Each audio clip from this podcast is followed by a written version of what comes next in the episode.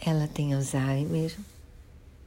Ele é o marido e cuidador dela. Onde ela some, porque de vez em quando ela sai andando por aí, ela tem um Alzheimer bem avançado.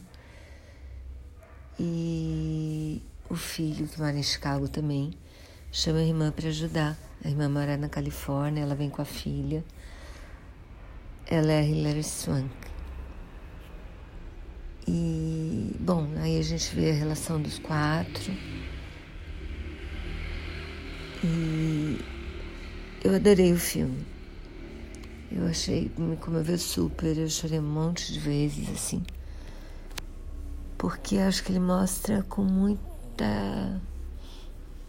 Eu acho que ele mostra muito bem, assim, as relações de família, como, quer dizer, algumas relações de famílias que estão no filme, o amor verdadeiro, o o estresse e a tristeza da doença. A trilha é linda, os atores são ótimos. Eu amei mesmo, assim. Nunca tinha ouvido falar desse filme e realmente nunca fiquei muito, muito mexida.